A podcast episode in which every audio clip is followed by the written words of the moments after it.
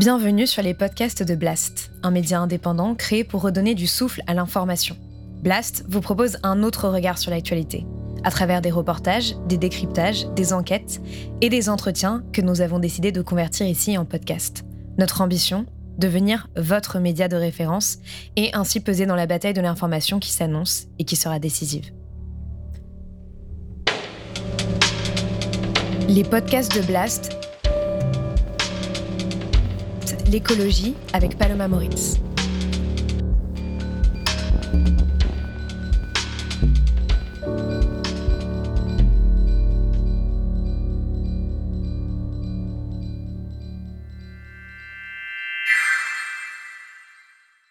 C'est quoi les choix qu'on fait sur l'avenir? Parce que les choix aujourd'hui, dans un avenir qui va malheureusement être une voilure qui, se réduit, eh bien, il va falloir euh, savoir ce qu'on garde et ce qu'on ne garde pas. Ben, est-ce qu'on attend que ça se nous soit imposé? Soit par le système, mm. soit par les puissants, très certainement ce seront les puissants, ou est-ce qu'on veut pouvoir décider collectivement dans des bonnes conditions tant qu'on peut encore en discuter? Ben, Ouvrons cette discussion. N'attendons pas que le changement vienne de là-haut.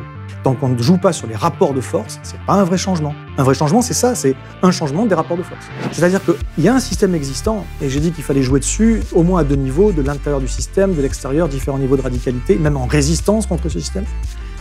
Mais il faut aussi en construire un autre à côté. Il faut euh, à la fois jouer sur la voiture dans laquelle on est et, construire, une, autre...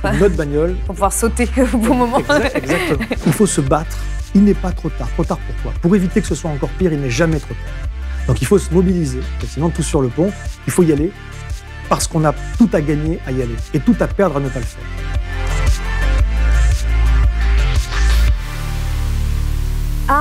Résilience. C'est un mot qu'on entend de plus en plus souvent et qui est beaucoup utilisé pour faire du greenwashing, si bien qu'il a fini par être un peu vidé de son sens. Et pourtant, c'est bien là que se situe notre défi aujourd'hui, rendre nos sociétés plus résistantes, plus endurantes pour absorber les chocs à venir. Alors, comment réparer ce concept?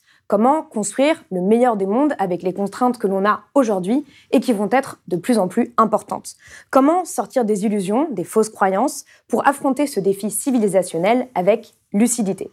C'est de toutes ces questions dont nous allons parler avec mon invité Arthur Keller dans ce nouvel entretien de la rubrique écologie de Blast. Arthur Keller, bonjour, merci d'être venu sur le plateau de Blast. Merci pour l'invitation. Alors, pour vous présenter rapidement, vous êtes auteur, conférencier, formateur, consultant et expert des risques systémiques, des vulnérabilités des sociétés modernes et des stratégies de résilience collective et de durabilité. Vous travaillez aussi sur le storytelling, c'est-à-dire sur la façon dont on peut utiliser les récits pour mobiliser et transformer nos sociétés. Euh, aujourd'hui, j'aimerais qu'on ne passe pas trop de temps sur le constat qu'on a beaucoup euh, traité déjà dans cette rubrique euh, écologique de Blast, mais qu'on puisse parler concrètement avec vous des stratégies de résilience et des voies possibles. Et donc, euh, pour commencer et quand même essayer d'avoir euh, une vision partagée, ou du moins la vôtre, j'aimerais vous demander quel est l'imaginaire de l'avenir auquel un maximum de personnes doivent adhérer aujourd'hui, selon vous? Doivent adhérer, c'est pas à moi de le dire, mais en tout cas... Dans l'idéal, disons. oui, oui. En tout, cas, en tout cas, effectivement, il y a différents imaginaires de l'avenir qui coexistent, des gens qui se projettent différemment, voilà, et c'est très culturel, certes, mais pas que. C'est très idéologique, même si c'est des idéologies qui, qui s'ignorent des fois. Euh, et on est baigné de certaines idéologies. Et donc, il y a des gens qui pensent que que le, que le, futur va être une simple prolongation tendancielle euh, du passé. On a cru, on a cru, dans tous les sens du terme d'ailleurs, on a cru, on a cru jusqu'ici et on va continuer de croître euh, et de croire qu'on peut croître donc pendant encore des temps immémoriaux. Il y a des gens qui pensent que effectivement il y a des limites qui s'imposent, des limites physiques quand même euh, sur cette planète, qui font qu'on pourra peut-être pas croître en, grosseur, en taille, en taille de notre société, de la civilisation humaine. On pourra peut-être pas croître ad vitam, mais néanmoins qui pensent que ben, justement on a encore un peu de marge de manœuvre pour rester dans des limites qui sont acceptables. Sauf que ce que ces gens-là, alors même si c'est de bonne intention, ce que ces gens-là ne savent pas, c'est que les limites, en réalité, on les a dépassées, en tout cas un certain nombre de ces limites, on les a déjà dépassées, et certaines on les a dépassées depuis lurette euh, depuis quelques décennies, puis même un, demi-siècle, on pourrait dire, pour, euh, pour certaines. C'est le cas au niveau climatique. On a dépassé des limites qui font qu'on est sorti de la zone de stabilité climatique, on en sort de plus en plus. Et quand bien même, d'ailleurs, nous arrêterions nos bêtises tout de suite, qu'on continuerait d'en sortir pendant encore un certain temps, euh, nous avons également, au niveau de la biodiversité, euh, l'ensemble du vivant terrestre, on a attaqué et dégradé cela à tel point qu'on est au-delà des limites qui font que là, pareil. on, est en train de vivre la sixième extinction de masse. On est, alors oui, enfin, la sixième, logiquement, une, extinction, en théorie, c'est quand on a atteint déjà 75% de disparition d'espèces vivantes. Donc, a posteriori, on pourrait le dire, mais en tout cas, effectivement, on est sur la bonne pente. Euh, oui, voilà, c'est ça. C'est ça, on est sur des taux d'extinction qui sont bien supérieurs, certains disent entre 100 et 1000 fois supérieurs à ce que euh, à l'auto d'extinction. Voilà. Donc, donc on verra bien. Mais en tout cas, ce qui est certain, c'est que euh, pour lâcher dès le départ un, mot qui n'est pas non plus mon obsession, hein, euh, mais par contre un mot qui tourne un petit peu depuis quelques années, mais qui est aussi très galvaudé, très mal compris, et qui fait un peu peur. Je suis pas fan de ce mot, moi d'ailleurs. Hein. Pour lâcher le mot effondrement, mhm. euh, s'il y a bien un effondrement en cours, observé, observable, quantifiable, c'est celui du vivant. Voilà, la vie sur Terre est en train de s'effondrer. Et même si c'est évidemment très disparate selon les endroits, même si euh, on n'a aujourd'hui qu'un échantillon, bon, on voit quand même que sur ce gros échantillon, à peu près partout où on regarde, la vie est en train de, les différentes formes de vie qui existent sont en train de chuter. Bon, donc on a des limites qui sont en train d'être dépassées. Euh, et certaines qui ont déjà été dépassées. Parmi les chiffres chocs, la menace d'extinction qui pèse sur un quart des 100 000 espèces évaluées et une accélération de ce phénomène. Également sur l'acidification des océans, également sur les cycles biogéochimiques, cycle de l'azote, cycle du phosphore, cycle du phosphore et certains autres cycles. Voilà. Et donc, ça sert à rien d'imaginer qu'on va pouvoir ralentir, freiner pour rester sous la limite. On a déjà dépassé le cap. Alors juste pour prendre une toute petite métaphore, il faut comprendre une chose. Euh, imaginez que vous êtes, métaphore classique, hein, à bord d'une voiture et hop, on file et on va vers euh, un mur ou une falaise, on s'en fiche. Mur ou falaise euh, falaise? Falaise, donc on va vers une falaise. Et euh, il se trouve qu'en fonction des conditions, en fonction de la voiture, en fonction de la vitesse, en fonction de l'état des pneus, en fonction du revêtement, s'il a plu, s'il n'a pas plu, il y a tout un tas d'autres conditions, il existe un point théorique au-delà duquel on ne peut plus freiner. C'est la limite de freinage, la distance maximale de freinage. Donc ce point, il est matérialisé par rien dans la réalité. Sauf qu'il existe. On peut, théoriquement, si on a tous les éléments, on pourrait le calculer. Voilà. Bon, eh bien, aujourd'hui, l'humanité, en tout cas les activités humaines sur Terre, on sont dans une dynamique telle qu'on a déjà dépassé ce point de non-retour. Et le problème, c'est que toutes les stratégies qu'on présente et qu'on développe relèvent du freinage. Mmh. On n'a que des stratégies de freinage, euh, dans le meilleur des cas. Parce qu'il y a aussi des gens qui veulent continuer à accélérer, bien évidemment. Ça, c'est les premiers imaginaires. Donc, dans le deuxième imaginaire, ces gens-là disent il faut freiner, il faut freiner, mais ils ne se rendent pas compte qu'on a dépassé le point de freinage. Donc, dans la réalité, euh, nous sommes dans un cas de figure où il faut revenir en arrière, en fait, pour repasser, revenir avant. C'est-à-dire, en fait, il faut redescendre à un niveau soutenable. Mais ça, c'est très compliqué. C'est c'est une toute autre histoire de, euh, comment dire, de rester en dessous d'une limite ou de revenir en dessous de la limite une fois qu'on l'a dépassée. Hein, pour cette raison que j'expliquais avant, euh, si on est en dessous de la limite, il suffit de freiner. Mais si on l'a dépassé, freiner même au maximum ne suffit pas pour revenir en arrière. C'est donc pas la même pédale, c'est pas le même levier qu'on doit actionner. Et donc aujourd'hui, euh, on, se retrouve dans, cette situation où il faudrait décélérer considérablement. En l'occurrence, ce que je veux dire par là, c'est qu'il faudrait décroître considérablement la taille euh, de, l'humanité sur Terre. Quand je dis l'humanité, je ne parle pas de démographie, je parle des activités humaines. Enfin, démographie, ça joue aussi, hein, attention. Hein. Mais je veux dire, là, je parle plutôt des activités humaines. Il faudrait effectivement réduire considérablement les flux d'énergie et de matière qui sont liés aux activités humaines. Voilà. Et ça, aujourd'hui, on ne sait pas, et puis accessoirement, on ne veut pas le faire. Et c'est parce qu'on ne sait pas et parce qu'on ne veut pas le faire, qu'on se met dans une situation où eh bien, nous continuons à croître encore un peu, même si on croît moins vite, économiquement, mais aussi en taille, la, quantité de ressources qu'on utilise, la quantité de, pollution qu'on génère et toutes les dégradations que l'on inflige à la nature. On est en train de faire croître tous ces flux, entre guillemets, beaucoup plus rapidement que ce que la Terre peut encaisser. la conclusion, la conséquence de cela, c'est que bah, la Terre s'étiole et donc, on a le vivant qui s'effondre. Et le vivant, c'est pas simplement des espèces, c'est donc des écosystèmes. Ce sont des milieux naturels, des, espaces de vie, des habitats, qui sont en train de s'effondrer. Et l'habitabilité de la planète Terre est en train de se dégrader. À certains égards, ce sera réversible. À d'autres égards, ça ne le sera pas. Et ça peut, pour certains cas, notamment la biodiversité dont on parlait, non seulement ce ne sera pas jamais réversible, une espèce perdue, elle est perdue, alors on peut toujours imaginer qu'on va la faire revivre nous-mêmes par des séquençages et des, clonages et je ne sais quoi, mais bon, la réalité c'est que si faire revivre une espèce, si son milieu naturel, son milieu de vie a disparu, ça sert à rien. Mm. Donc bref, pour finir, donc je disais que ce que je voulais dire qu'on a euh, aujourd'hui euh, massivement euh, une planète qui se dégrade, les milieux de vie qui se dégradent, et donc on arrive à des limites absolues qui font que nous-mêmes, nous allons devoir, de gré ou de force, diminuer cette pression écologique que l'humanité a sur la Terre. Ce que je dis quand j'ai degré de force, ça veut dire que si nous n'arrivons pas à l'organiser, ça nous sera imposé. Voilà. Donc, euh, euh, l'imaginaire de l'avenir qui aujourd'hui est le plus cohérent avec ce que nous enseignent les sciences, les sciences du vivant, les sciences du système Terre, toutes les sciences qui sont les différents champs qui interviennent dans la climatologie, et un certain nombre d'autres domaines également, de la physique, de la biologie, de l'écologie. Ce que nous enseignent toutes ces, sciences-là, c'est deux choses. Un, que, eh bien, effectivement, euh, on a atteint et dépassé des limites et que ce n'est pas durable, et que parce que ce n'est pas durable, nous allons redescendre de gré ou de force. Et deux, que ces éléments-là, c'est-à-dire les lois de la physique, les lois de la biologie, euh, sont beaucoup plus prédominantes, sont beaucoup plus déterminantes que ne peuvent l'être nos choix politiques, par exemple, ou collectifs, ou que ne peuvent être euh, notre capacité à développer des technologies, de l'innovation. Donc, on a heureusement tout de même, de la marge de manœuvre sur le plan politique, sur le plan de la, de la mobilisation des uns des autres. On a aussi de la marge de manœuvre technologique, mais ça, bon, la solution ne viendra pas de là. La technologie peut être au service d'une solution, une solution étant mm. un nouveau projet collectif.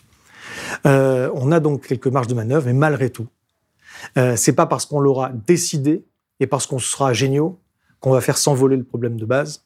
le problème de base, il dit qu'on va décroître euh, en quantité d'énergie et de matière qui sont disponibles pour nous, degré ou de force. Voilà. Si euh, justement on part du principe euh, que euh, on adhère tous à, cette, à cet imaginaire de l'avenir qui n'est pour le moment pas vraiment déminent, parce qu'on voit voilà, beaucoup parler aussi de solutionnisme technologique, de croissance verte, etc à partir du moment donc, où on, adhère à cet imaginaire, d'une certaine manière, il faut créer un nouveau système. En fait, il faut changer de voiture plutôt, plutôt que de rester dans, dans, la même voiture. et donc, changer de voiture et avoir donc, donc ces nouveaux systèmes qui fassent concurrence un peu au, système actuel. Pour vous, quelles sont les marges de manœuvre qu'on a aujourd'hui et, comment on attaque le problème d'une certaine manière Oui, alors comment alors, oui, C'est complexe, hein Oui. Compliqué aussi, mais. Et après, je sais que vous avez beaucoup travaillé là-dessus, donc. Oui. Alors, peut-être pas si compliqué que ça en réalité, parce qu'il y a beaucoup de bon sens et de choses simples, mais complexe parce que multidimensionnel, multifactoriel. Mes travaux m'amènent à penser que, mes travaux depuis pas mal d'années déjà, m'amènent à penser qu'il y a huit niveaux auxquels il faut jouer en même temps. Je développe les huit Oui. oui. Premier niveau déjà, c'est le réveil, c'est le sursaut. Ça, c'est un enjeu à part entière. Parce que générer un sursaut, ça se fait pas comme ça statistiquement, on va dire en tout cas, l'être humain n'est pas un animal qui, marche au sursaut, il marche au déni. Donc, euh, donc euh, générer le sursaut, c'est justement euh, contrecarrer les dénis. Donc ça, c'est tout un chantier à part entière. Deuxième chantier, c'est vraiment sur la réimagination.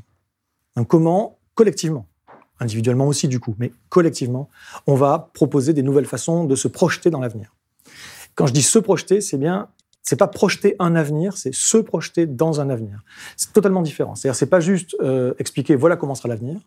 C'est essayer de faire comprendre aux gens voilà ce que vous vous serez, vous pourriez être euh, dans un avenir ou un autre. Il faut que les gens puissent se projeter eux-mêmes en tant qu'acteurs agissant dans un avenir. Et pour que ça les mobilise, il faut qu'ils s'imaginent en tant que héros.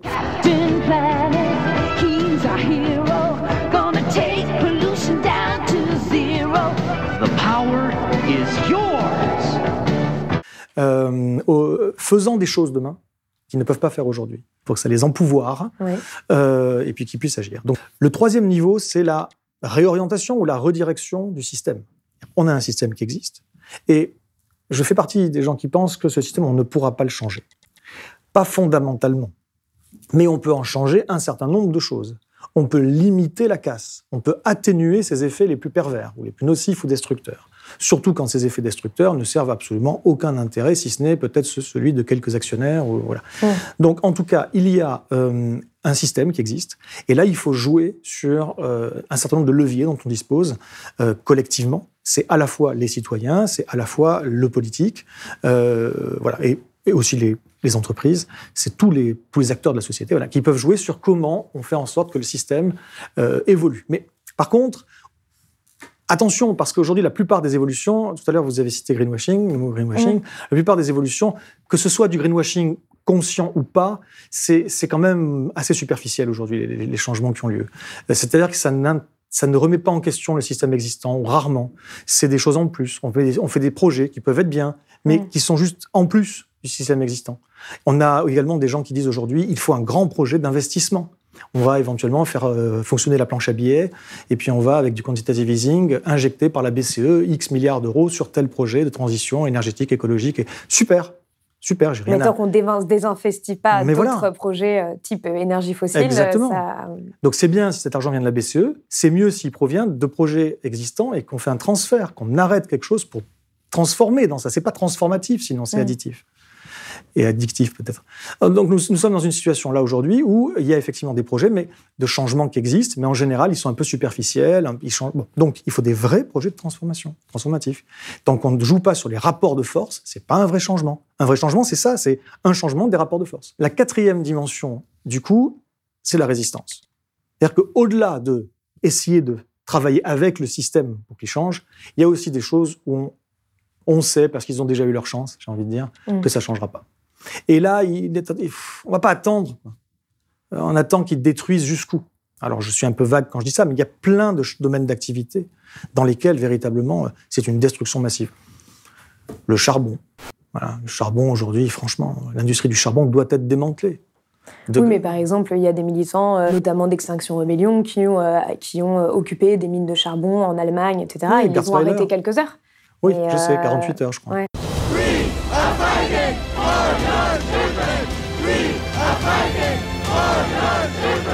Mais ça aurait pu être intéressant. Ça aurait pu peut-être même être un succès si ça avait été d'un début.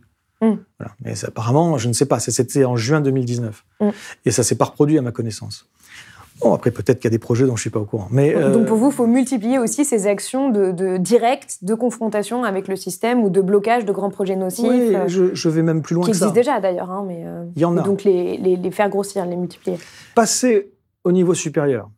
Et quand je dis au niveau supérieur, euh, je fais vraiment référence, quand je dis résistance, à, à la résistance avec un grand R. Voilà. Euh, S'organiser en, en réseau et, et- et faire ce qu'il faut. Après, moi, j'ai pas de conseils à donner aux gens. Je leur dis Mm. pas, voilà, quelles sont vos modalités d'action. C'est en fonction des, des, des- des- des lieux, en fonction des situations et des contextes, et puis en fonction de voilà des possibles et des gens qui sont là. Et si possible, sans, sans avoir recours à de la violence si c'est pas nécessaire. Mais si c'est nécessaire, et des fois c'est nécessaire. Et donc, euh, donc en votre âme et conscience, en votre âme et conscience. Donc ça, en tout cas, il est temps de durcir le ton aussi. Parce que pour l'instant, on est trop gentil, je suis désolé. Même Extinction Rébellion. Je les aime bien. Euh, J'aime bien l'état d'esprit. Mais pour l'instant, c'est essentiellement, parce que je ne peux pas prétendre que je connais tout non plus, hein, mais Mm. juste ce que moi j'envoie, c'est essentiellement des revendications, c'est des, des appels à, euh, à changer. Euh, mais je, ça ne suffira pas. Donc, bref, donc il y a un passage à l'action, et, et- et- et une fois de plus, moi je ne suis pas dans l'affrontement. Vous voyez, je, je dis, il faut travailler à différents niveaux. L'affrontement Mm. est une des dimensions, et certainement pas la seule, en aucun cas la seule. Et il faut en tout cas articuler les différents niveaux de radicalité pour qu'ils se pour qu'ils se, pour que 1 plus 1 égale 3, voilà, pour qu'ils se synergisent entre guillemets et que euh, justement même si on n'est pas coordonné, parce que c'est très difficile hein, de coordonner des gens qui sont des- à des niveaux de radicalité différents, ceux qui sont Ah bah moins ouais. radicaux ne supportent pas les autres, qui sont des extrémistes. C'est toute la difficulté, euh, notamment de la plupart des gens qui essaient de peser sur ces questions euh, Voilà. de climat et énergie. Mais donc sans forcément, parce que les, les- les- les postures, les, les niveaux de prise de conscience, les psychologies des gens, et puis peut-être également les environnements de vie sont pas du tout les mêmes, souvent, et, et du coup ils peuvent pas bien s'entendre. Alors sans leur demander de collaborer, de se coordonner, ce qui serait l'idéal, hein, Mm. mais sans aller jusque-là, au moins accepter l'idée qu'on a besoin d'un plus et d'un moins De radical que soi. euh, de, de tous ces, de tous ces modes Voilà, mais ne serait-ce que pour faire bouger la fenêtre d'Overton. Le, le- le concept désigne le- l'ensemble du disciple dans un espace public à un moment donné. Donc ce qu'on a le droit de dire dans le, dans le débat médiatique sans se trouver immédiatement disqualifié. Voilà, c'est-à-dire que si je dis quelque chose à la, télévision, si je dis quelque chose sur Blast qui est dans la fenêtre d'Overton, ça ne choquera personne. Si je suis à la limite de la fenêtre d'Overton, ça va devenir un peu euh, sulfureux. Si je dépasse la fenêtre d'Overton, oula, ouh, bizarre.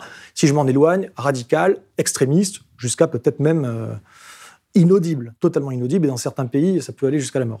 Une des manières de, faire entrer de nouvelles idées dans le champ des idées acceptables, c'est justement d'avoir des plus et des moins radicaux, qui, mais qui vont dans le même sens. le plus radical à un instant donné sera peut-être inaudible de la majorité des gens, mais parce qu'il est là, celui qui est moins radical va devenir audible. Et du coup, on élargit comme ça. Euh, Zemmour, c'est un exemple clair dans, une autre direction d'élargissement de la fenêtre d'Overton par des jeux de différentiel entre, entre radicalités. Donc il faut au moins que les radicaux et les moins radicaux comprennent que c'est important. Et les grands changements du monde ne sont pas venus par les radicaux ou par les pas-radicaux. Ils sont venus parce qu'il y avait les deux. La cinquième dimension de l'action, c'est la régénération. Il faut régénérer à la fois les communautés humaines et le vivant. Voilà, aujourd'hui, la biodiversité, la, nature est en train de, euh, de s'effondrer. Et si on continue à garder exactement la même posture vis-à-vis d'elle, à savoir, euh, on l'utilise mm. parce qu'on y trouve une. Mais dans un rapport de domination et utilitariste. Et... C'est ça. Si c'est uniquement cela, bon ben, autant, autant se le dire tout de suite, on va se casser la gueule, on va s'effondrer, ça va être le chaos. Voilà, autant se le dire tout de suite. Si on veut se donner une chance d'éviter ça, ce qui est encore possible, hein, peut-être pas partout, mais pas mal d'endroits, euh, il faut changer notre rapport au, reste du vivant et carrément basculer en mode solidarité. Donc, il faut changer notre rapport au vivant et régénérer. Donc, s'il y a des projets qui peuvent incorporer dans ces projets une dimension de régénération, très bien. Sinon, très honnêtement, ça va être, bon, à moins que ce soit neutre, mais c'est très rare, sinon ça va être probablement du côté du problème, ces projets-là. Et quand on parle de régénération des écosystèmes, c'est aussi donc les régénérations des écosystèmes humains, c'est-à-dire euh, par exemple d'avoir de, de, des liens sociaux plus forts, euh, de créer plus d'interactions euh, entre, entre les êtres. C'est tout ça, mais avec une subtilité. C'est régénérer et rendre résilient, je pense que c'est l'étape d'après, on va y venir, parce qu'in fine, fine, on en arrive là, les systèmes socio-écologiques. Les systèmes socio-écologiques, en l'occurrence, c'est pas les sociétés humaines ou les écosystèmes, c'est l'ensemble. C'est les sociétés humaines en interaction dynamique permanente avec un environnement, des ressources, d'autres espèces, des cycles, etc. Et donc c'est l'ensemble qui doit être rendu euh, plus résilient. Et ça commence par une régénération partout où c'est nécessaire. Et quand je dis régénération, je termine aussi là-dessus, mm. ça ne veut pas dire, attention, hein, parce qu'il y en a qui vont partent carrément dans cette direction-là, ça ne veut pas dire l'homme doit prendre le contrôle de la nature. Hmm. Parce que certains pensent que ben, il faut régénérer, il n'y a que l'homme qui peut le faire, donc c'est à l'homme de tout gérer maintenant. Non, il faut donner le coup de boost, le coup de blast euh, à, la, à la nature partout où elle en a besoin, et puis après il faut lui foutre la paix. Voilà, ça c'est dans l'idéal. Hmm. Bon, donc il y a cette partie régénération. La sixième, si je ne me trompe pas, euh, dimension maintenant, c'est la refondation. C'est-à-dire qu'il y a un système existant, et j'ai dit qu'il fallait jouer dessus, au moins à deux niveaux, de l'intérieur du système, de l'extérieur, différents niveaux de radicalité, même en résistance contre ce système. Mais il faut aussi en construire un autre à côté. Il faut euh, à la fois jouer sur la voiture dans laquelle on est, ralentir, voir si on peut pas se créer des airbags, un certain nombre de choses dans hmm. la voiture, et, construire, une, autre... bagnole. Pour pouvoir sauter au bon moment. exactement. Plus ou moins pas tous en même temps, mais progressivement peut-être. Voilà. Et puis certains ne sauteront pas, ils ne jamais, et puis ben, bye bye.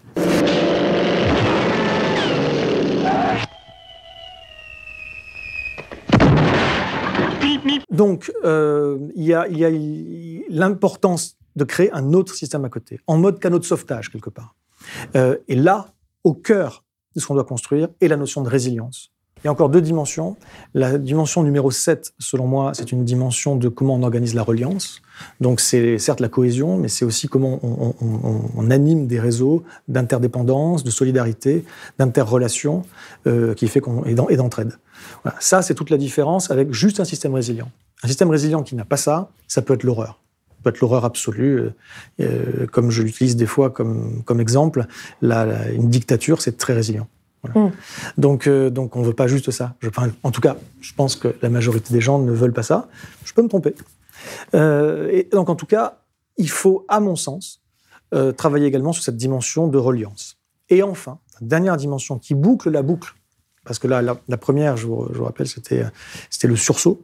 La dernière dimension, c'est le rayonnement. Ce que l'on fait doit rayonner. Donc tous les, tous les projets que l'on mène, tous les changements qu'on impulse euh, sur ce monde, on doit les quelque part les raconter. On doit les mettre en scène, les mettre en récit, les mettre en image, les mettre en ce qu'on veut. Et de le faire. Faire en sorte qu'un maximum de pays euh, adhèrent euh, ensuite, enfin, appliquent cette. C'est ça, mais ça doit se diffuser. Je dirais, il y a quand même deux dimensions principales. Il y a la dimension géographique, donc ça doit se diffuser dans l'espace. Mais par contre, euh, je peux très bien avoir un projet qui, est bien fait, qui est également bien raconté, bien mis en valeur et qui ensuite est diffusé et qui inspire beaucoup de gens partout dans le monde. mais des gens comme moi. Hmm. Et une autre dimension qui est inspirée peut-être plus près, mais des gens pas comme moi. Et, euh, et ça, c'est un autre enjeu, totalement différent. Euh, pour ça, il faut multiplier les, les types de les types d'imaginaire, ou en tout cas d'images et d'imagerie qu'on va utiliser pour raconter ce qui a déjà été fait.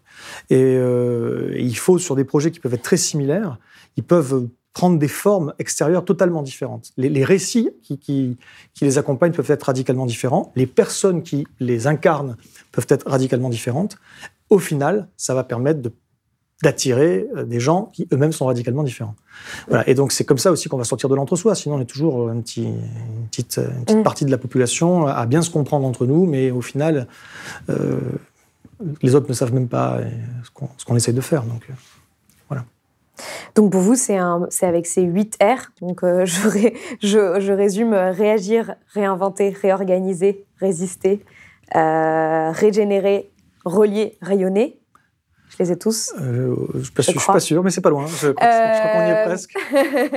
Euh, c'est avec, ces, ces huit points d'entrée-là seulement, euh, conciliés ensemble, qu'on arrive à réparer le mot résilience en quelque sorte. Parce qu'aujourd'hui, le mot résilience, il veut un peu dire tout et n'importe quoi dans le, dans le débat public, comme je le disais en introduction. C'est-à-dire que par exemple, la, voilà, la loi climat et résilience, est-ce un exemple de résilience euh, avec une grande partie des mesures de la Convention citoyenne qui euh, ont été décrypt- détricotées, etc.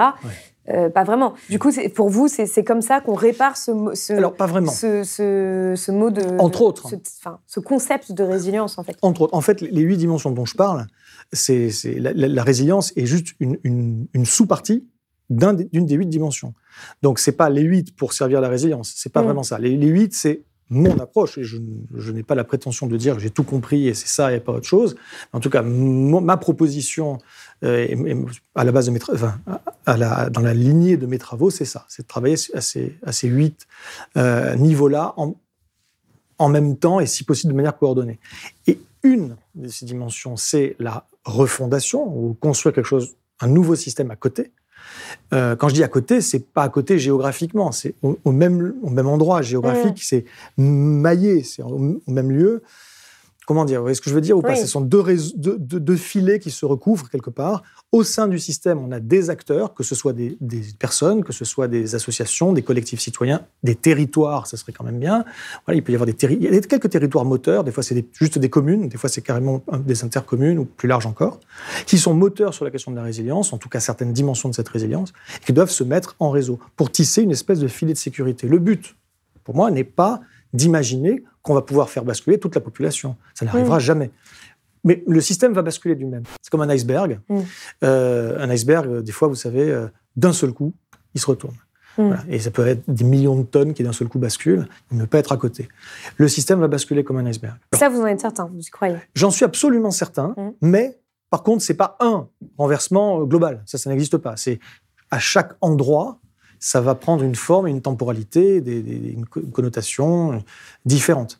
Et ça va arriver donc à un moment différent. Euh, j'en suis certain, autant qu'on puisse l'être. D'accord Je suis Mm. pas Nostradamus. Euh, Pourquoi j'en suis quasi certain, dirons-nous donc C'est parce que, euh, ayant étudié les systèmes complexes, tous les systèmes ont un ou plusieurs points de rupture. Ça n'existe pas dans un système complexe le fait de, de- ça peut être un système mécanique, ça peut être un objet, par exemple, ça peut être un, un- un fluide sur lequel on exerce des forces électromagnétiques, ça peut être un organisme vivant. Lorsqu'on inflige à ce, à ce système, lorsqu'on lui impose des contraintes, des forces, des extérieures ou intérieures d'ailleurs, et, et si ça, et si ça augmente au fil du temps, le système va se déformer, s'adapter jusqu'au point de rupture, Mm. jusqu'à un ou plusieurs. Et il n'y a pas d'exception. Donc, je ne vois pas pourquoi notre système à nous ferait exception. D'ailleurs, il y a eu des effondrements de civilisations. Il y en a eu. Quasiment toutes les civilisations se sont éteintes. Alors, ça a pris des formes différentes pour des raisons différentes, c'est pas la question. Mais il y a, des, points de bascule. Après, c'est plus ou moins rapide, plus ou moins lent. Le truc, c'est que pour la première fois, nous avons un système qui, qui, euh, au niveau planétaire, qui est, donc, qui est donc connecté, globalisé, et qui est à la fois interconnecté, hyper rapide, interdépendant, qui, euh, comment dire, euh, va cumuler un certain nombre de caractéristiques qui font qu'il est susceptible, justement, de, euh, de subir des chocs internes qui vont se propager rapidement dans le système et euh, entraîner des cassures nettes Voilà.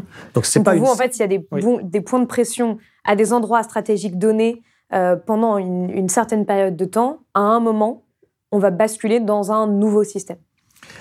On- non, on va basculer dans une zone d'instabilité, Mhm. voilà, et dans une zone chaotique qui va durer un certain moment jusqu'à une stabilisation, un, vers un nouvel état stable, euh, un nouvel état, mais qu'on ne connaît pas à l'avance et qui est très difficile à, à maîtriser. Et cette, cette zone d'instabilité, cette, cette phase transitoire, euh, on ne sait pas combien de temps elle dure.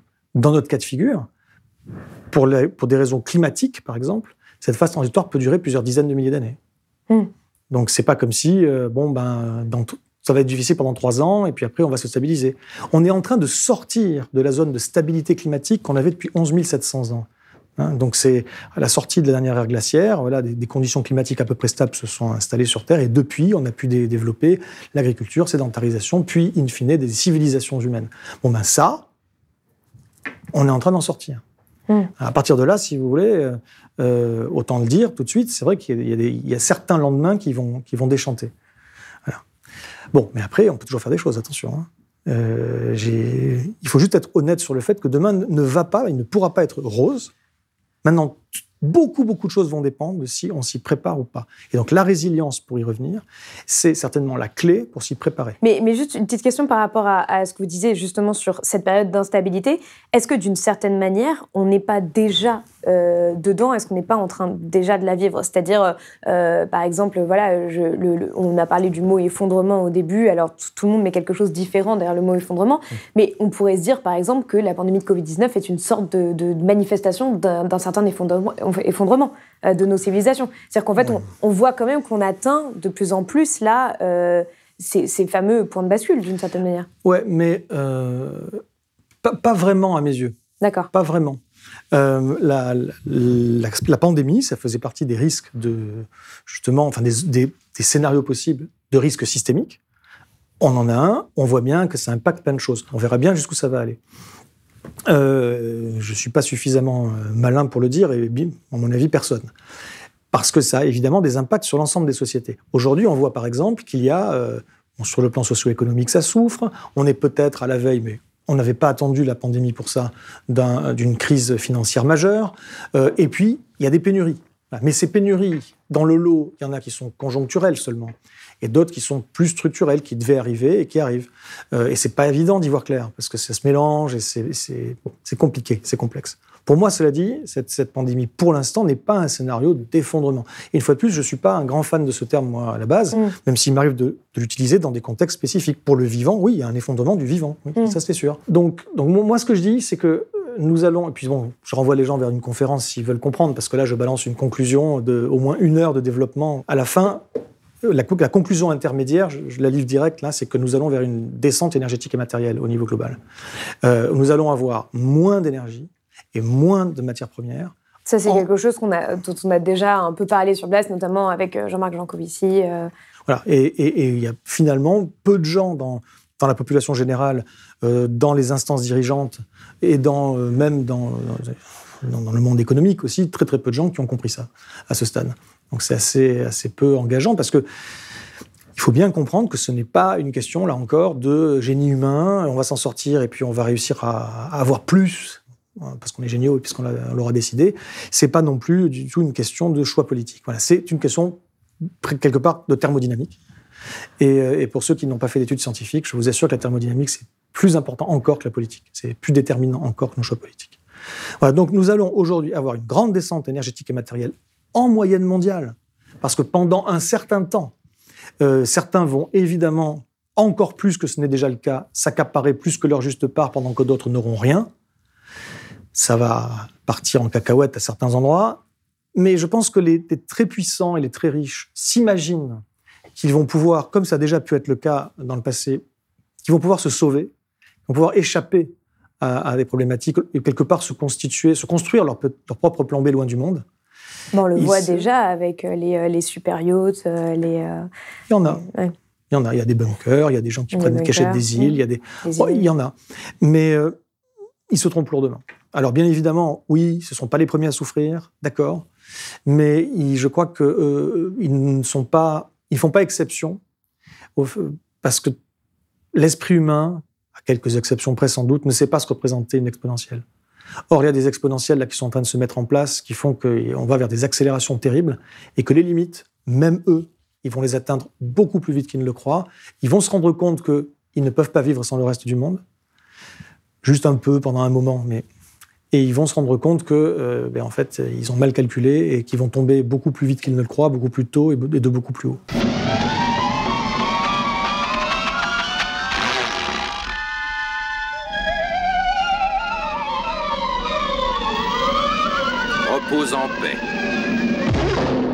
Enfin, de, et de très haut.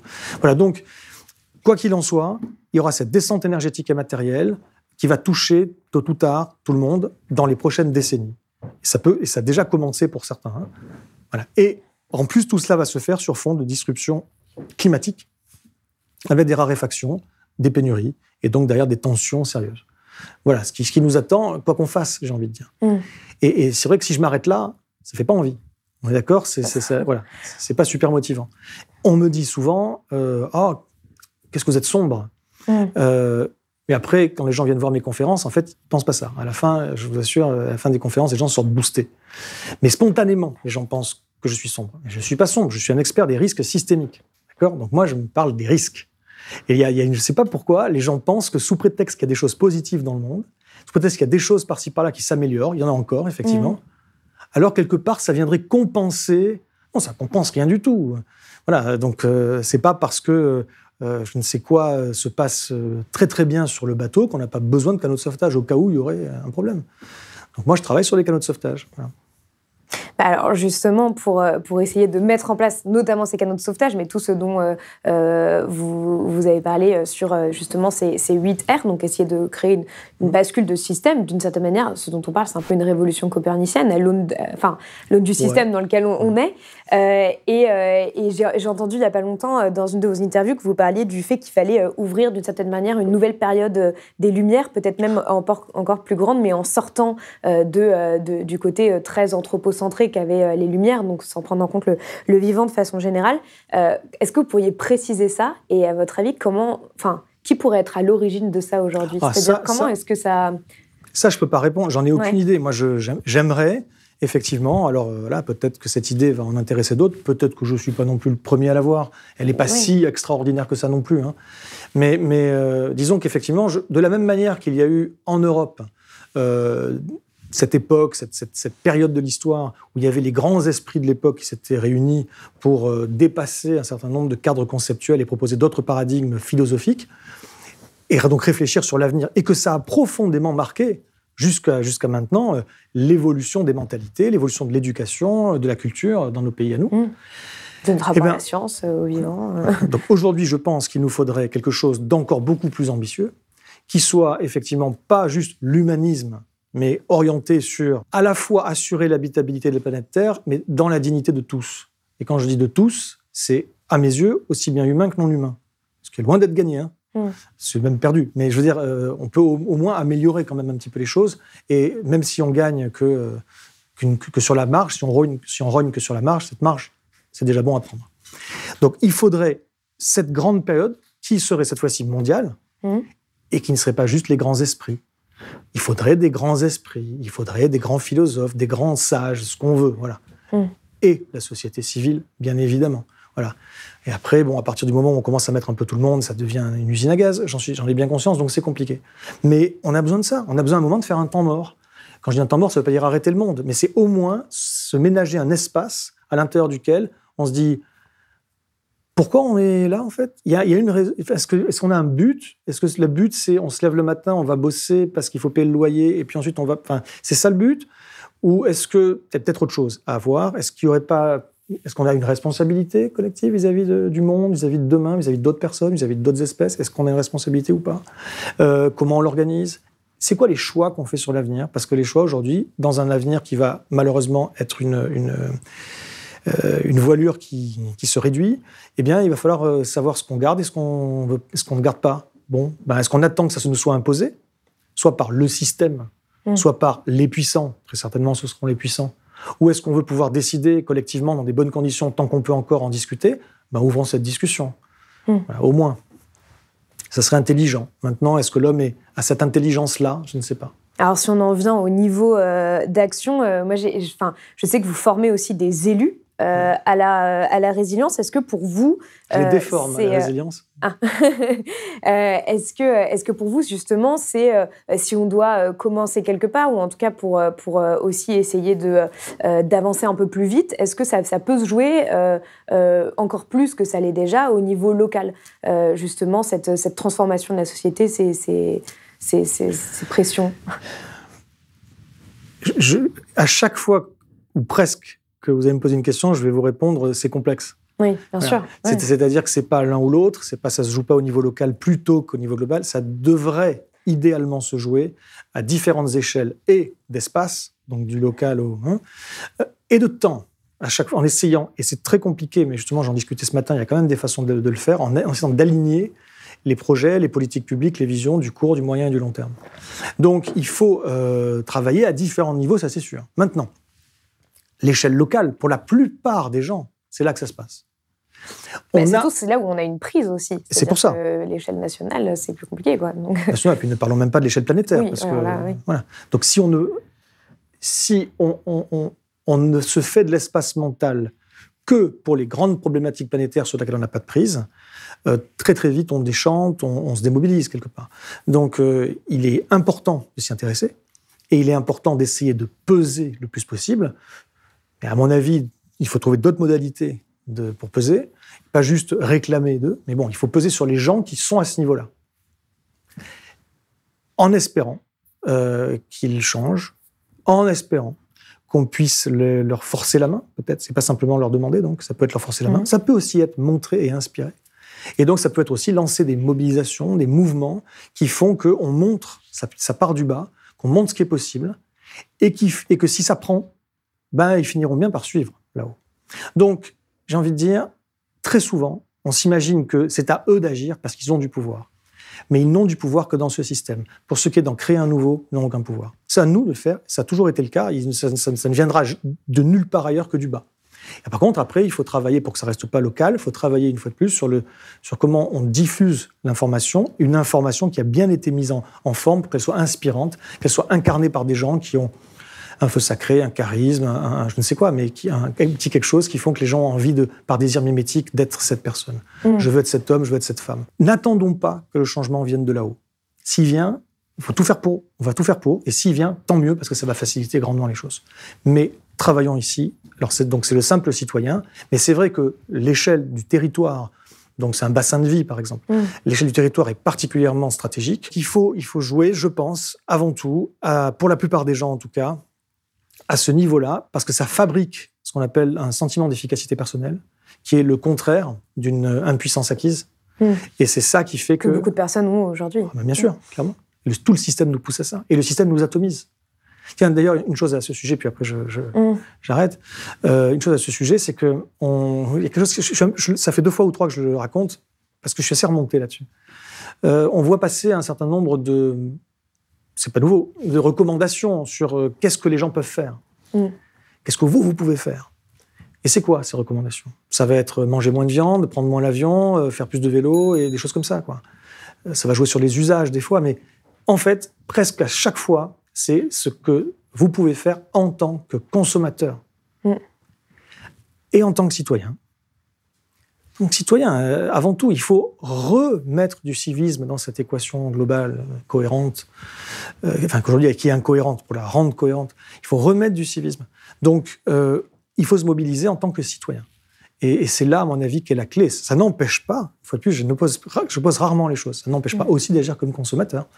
Mais il ne faut pas oublier la seconde étape. Mais alors justement, euh, pour parler de l'autre côté, euh, donc euh, celui du politique, vous avez, vous avez, vous formez des élus, vous avez été auditionné dans le cadre d'une mission d'information sur la résilience, la résilience nationale cet été.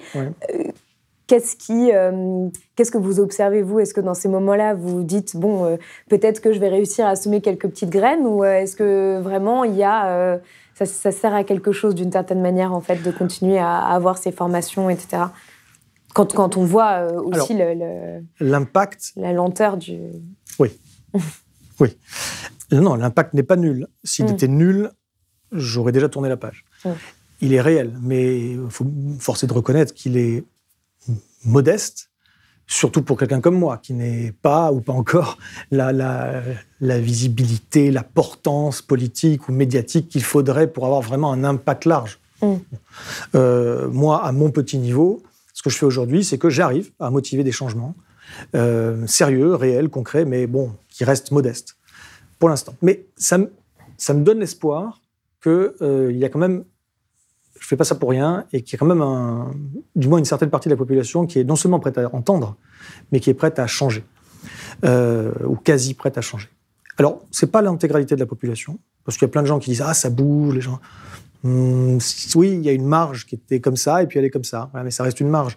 Et il y a une grosse partie de la population qui ne veut ou ne peut pas s'y intéresser, et puis il y a une, partie également de l'autre côté qui se radicalise euh, et qui est contraire.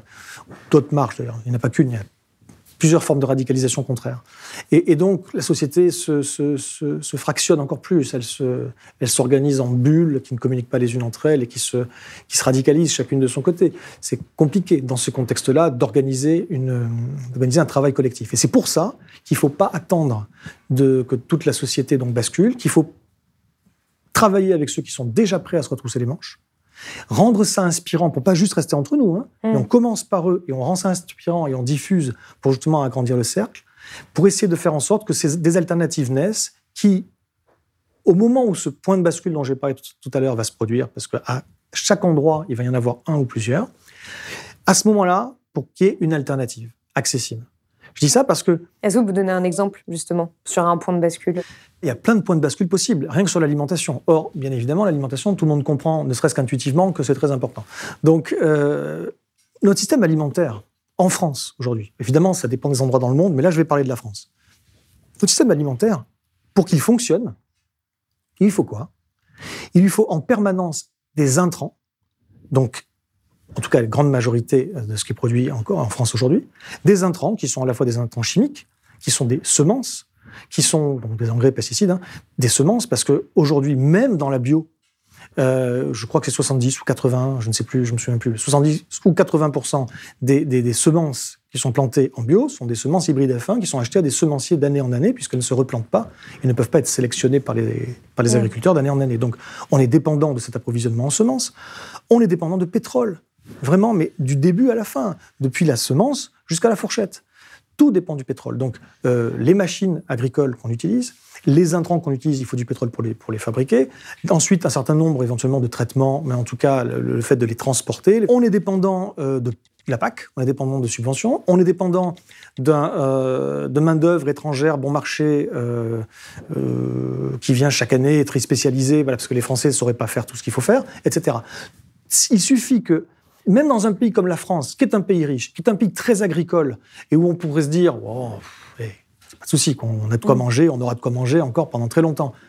Vraiment? Vraiment, avec le climat qui change et avec le fait qu'il y a des tensions fortes sur le pétrole à venir, probablement dès les années 2020, et c'est certain, si ce n'est pas dans l'année 2020, c'est certain que ce sera dans la décennie suivante. On va avoir moins de pétrole, il sera plus cher.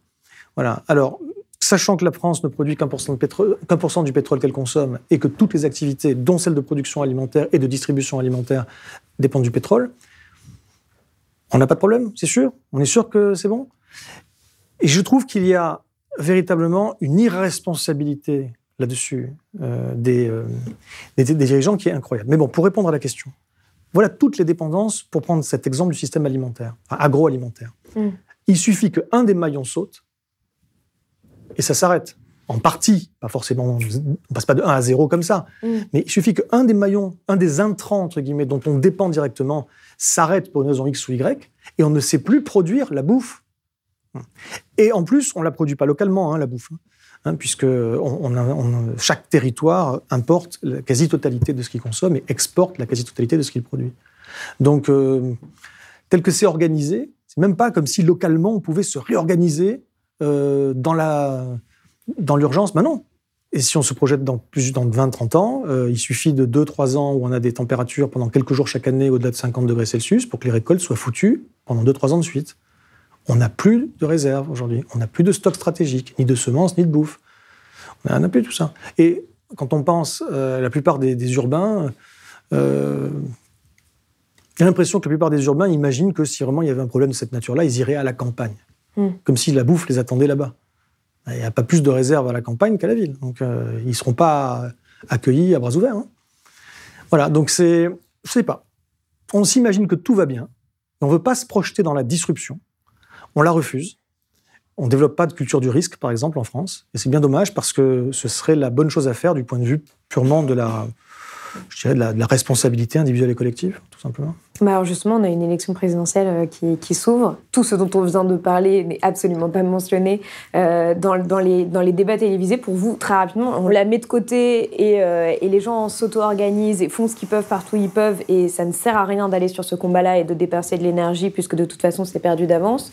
Ou, euh, ou autre chose. C'est catastrophique. Mm. Quand je vois l'état du débat collectif, on va dire en France, l'état du débat politique notamment, et l'état du débat de la présidentielle encore plus notamment, bon, c'est vrai que ça donne envie de baisser les bras parce que parce que c'est pathétique, quoi. Euh, Il y a une ou deux personnes qui ont proposé des idées mais qui n'ont pas passé le cap des primaires. Euh, ça aurait pu être intéressant, Euh, mais là, là c'est fini. Là, il y a quasiment plus personne qui propose quelque chose d'intéressant. On joue sur les peurs irrationnelles des gens et puis c'est tout. Donc on nous clive les uns contre les autres au lieu de nous de faire ce qu'il faut faire aujourd'hui, alors qu'on entre dans une zone inédite d'instabilité pour les prochaines décennies, qui justement, il faudrait nous rassembler sur l'essentiel, sans nous mettre d'accord sur tout, mais au moins sur l'essentiel qui nous rassemble tous. Le foncier vivrier, la bouffe, l'eau, des choses essentielles. On pourrait au moins s'organiser pour ça, non? Mm. Ben non, ça n'intéresse pas les politiques. La, la grande majorité des, des élus euh, également ne sont même pas au courant vraiment de ces enjeux-là, ou à peine. Euh, voilà. On a, il y a un, pro- un vrai problème qu'on considère que une pénurie alimentaire, par exemple, en France, c'est presque impensable. Mm. Donc, on va imaginer que c'est quelque chose de possible, mais d'extrêmement peu probable. Et nécessairement, si ça se produit, ce sera limité dans l'espace et dans le temps. Mais ça, c'est l'approche traditionnelle des risques. L'approche traditionnelle des risques, c'est un risque est un événement plausible, euh, plus ou moins probable, à l'avenir, limité dans l'espace et dans le temps. Et vis-à-vis de ce genre de menaces, nous avons développé des capacités de réponse euh, avec des, des gens qui sont spécialisés là-dedans, des protocoles, etc. Et le, le grand plan pour réagir quand il y a une vraie secousse, un vrai, un vrai choc, c'est le plan Orsec. Voilà, organisation des secours. Le plan Orsec, c'est donc quelque chose qui est limité dans, dans l'espace et dans le temps. Je parle pas de ça, moi. Je parle de risques systémiques qui sont des lentes dégradations dans les années et les décennies qui viennent, avec souvent pas de retour en arrière. La dégradation euh, climatique, s'il y a un retour en arrière, il ne sera pas de notre vivant. La dégradation du monde, du monde vivant, pareil.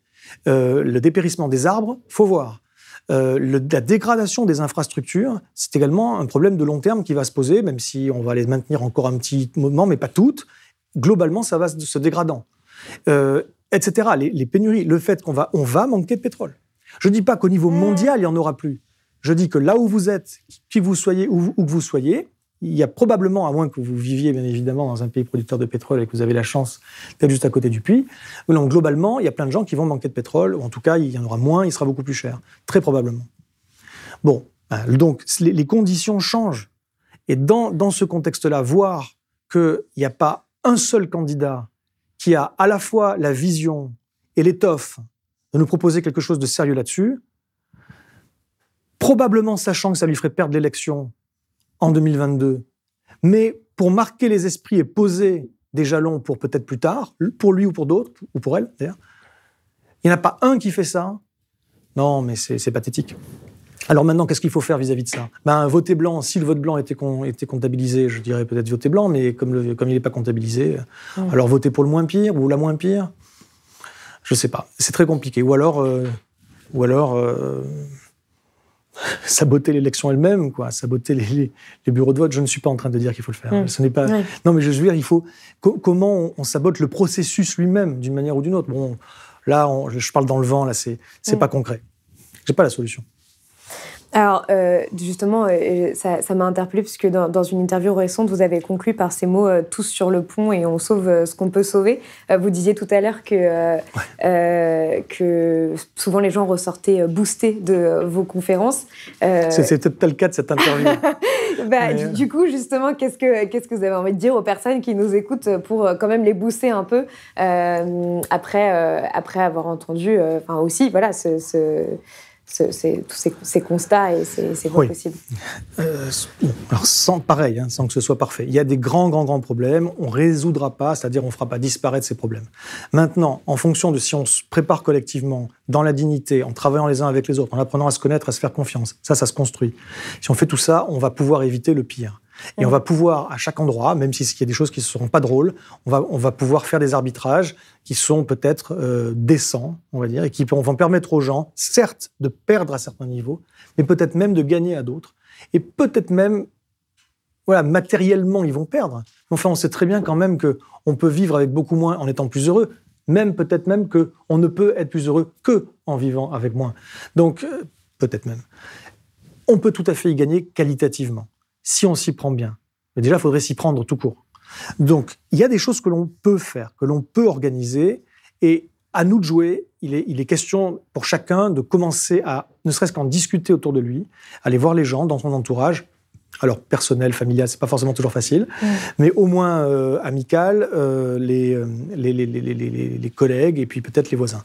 Et lancer des groupes de travail, des groupes de discussion déjà, des groupes de travail sur ce qu'on peut faire. Et on va voir, quand les gens commencent à réfléchir en mode intelligence collective, à échanger sur ces sujets, alors il y a peut-être quelques emmerdeurs dans l'eau qui, qui viennent, mais globalement, il y a des bonnes idées qui émergent. Moi, je le vois, je fais régulièrement des ateliers. Et, et c'est fou le nombre d'idées incroyables qui viennent à des gens alors qu'ils n'y connaissaient rien quelques heures plus tôt on, a, on, a, on est passé par une phase où j'expliquais un certain nombre de choses, et puis ensuite c'est à eux de jouer, et la créativité, elle est là. Et donc, il y a moyen d'organiser véritablement des, des, des, solutions collectives qui fabriquent de l'espoir, mais de l'espoir lucide. C'est-à-dire pas de l'espoir, pas de l'espérance, où on mmh. est euh, passivement en train d'attendre des choses qui ne peuvent pas se produire. il s'agit de, non pas de perdre espoir, surtout pas, mais de réorienter l'espoir, de le rediriger vers des choses qui sont réalistement atteignables. Et d'y travailler collectivement. Et là, franchement, là, ça change tout.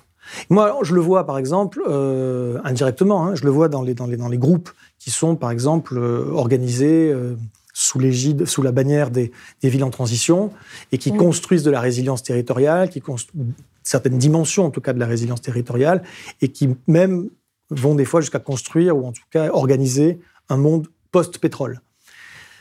Quel est le point commun de tous les gens qui font ça? Ils ont pris peur. Et ils ont décidé ensemble de faire quelque chose de constructif de cette peur.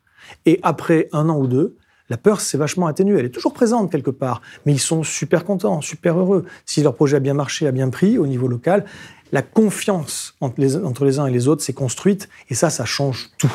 Voilà, aujourd'hui, on est dans la défiance des uns vis-à-vis des autres, dans une atomisation, comme je disais, et ça, ça nous pourrit. On est, dans des, on est pris dans des dissonances cognitives terribles. Il n'y a que le passage à l'action, que le passage à l'action, qui peut nous permettre collectif, qui peut nous permettre de sortir de ces dissonances et de rentrer en consonance et de se donner une chance d'être vraiment heureux. Parce que là, la dissonance nous en empêche considérablement. Alors, juste une dernière chose que je veux dire pour, pour donner peut-être euh, un coup de boost, un coup de boost aux gens, c'est euh, d'une part que il n'est pas trop tard. Ça veut rien dire. Il est trop tard. Il y a des gens qui pensent que tout est possible et d'autres qui pensent que tout est foutu. Mais l'un et l'autre n'ont pas de sens en réalité. Donc, euh, en, fait, nous allons effectivement vivre des, moments pas drôles. Il faut bien le dire. Il ne faut pas non plus euh, trop enjoliver. Il y a une différence. Il y a pas. C'est pas zéro ou un. C'est pas tout ou rien. D'accord? Donc, euh, il y a tout un tas de niveaux de gris entre tout va bien et tout va mal.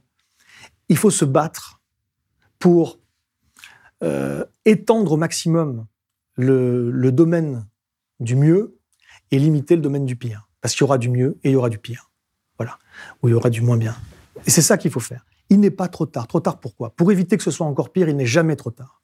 Donc il faut se mobiliser, effectivement, tout sur le pont. Il faut y aller parce qu'on a tout à gagner à y aller et tout à perdre à ne pas le faire. Tout à perdre concrètement, physiquement dans le monde, mais même vis-à-vis de nous-mêmes et vis-à-vis de nos gosses, si on en a, vis-à-vis de nos proches, de ceux qu'on aime. Euh, on a l'opportunité insolente de pouvoir être les héros de ceux qu'on aime. Bon, il faut la saisir. Et enfin, ça c'est la suite de mon travail. Tout à l'heure, je disais qu'il y a huit niveaux, à mon avis, où il faut agir sur, euh, en parallèle. Mais ce que je dis également, c'est que chacun peut adopter euh, un rôle, ou plusieurs d'ailleurs, parmi cinq. Je vois cinq catégories de rôles. Les penseurs, qui conceptualisent les choses. Les faiseurs, qui ont vraiment les mains dans la terre, ou dans le cambouis, ou dans le bâti, ou dans, dans ceci ou dans cela, mais qui font, qui ont des projets qui avancent. Les euh, coordinateurs, qui sont des gens qui animent le réseau, font marcher l'intelligence collective. Euh, c'est très important aussi. Des inspirateurs, des gens qui comptent, des artistes, des gens qui rendent inspirants, et des facilitateurs, des gens qui ont des moyens, pas forcément financiers, et qui peuvent aider que ça, que ça se produise, euh, que les projets aboutissent. Voilà. En tout cas, peut-être que j'ai pas tout vu, mais dans l'état actuel de mes, de, mm. mes, de mes cogitations, j'en suis à me dire que chacun donc doit, et ça, ça va être en fait au cœur du, de l'essai que je suis en train d'écrire et qui paraîtra l'an prochain, mais je peux pas encore dire quand, euh, à savoir que n'importe qui peut choisir le ou les types de projets sur lesquels il veut travailler, parmi les huit niveaux, et le ou les types de rôles pour lesquels il est le mieux armé. tout le monde a un rôle à jouer. Tout le monde doit pouvoir trouver sa place là-dedans, et si possible, pas juste individuellement, mais en, en coordination avec d'autres. Voilà. Chacun peut trouver sa place. Et ça aussi, c'est intéressant et important de le savoir. Bah, merci beaucoup, Arthur Keller, d'être venu sur euh, le plateau euh, de Blast. Si vous avez aimé ce podcast, s'il vous a été utile, n'oubliez pas de nous mettre des étoiles ou de le partager autour de vous sur vos réseaux sociaux. Blast est un média indépendant, et si tous nos contenus sont en accès libre, c'est grâce au soutien financier de nos blasters et abonnés. Pour nous soutenir, faites un nom unique ou mensuel et rendez-vous sur blast-info.fr.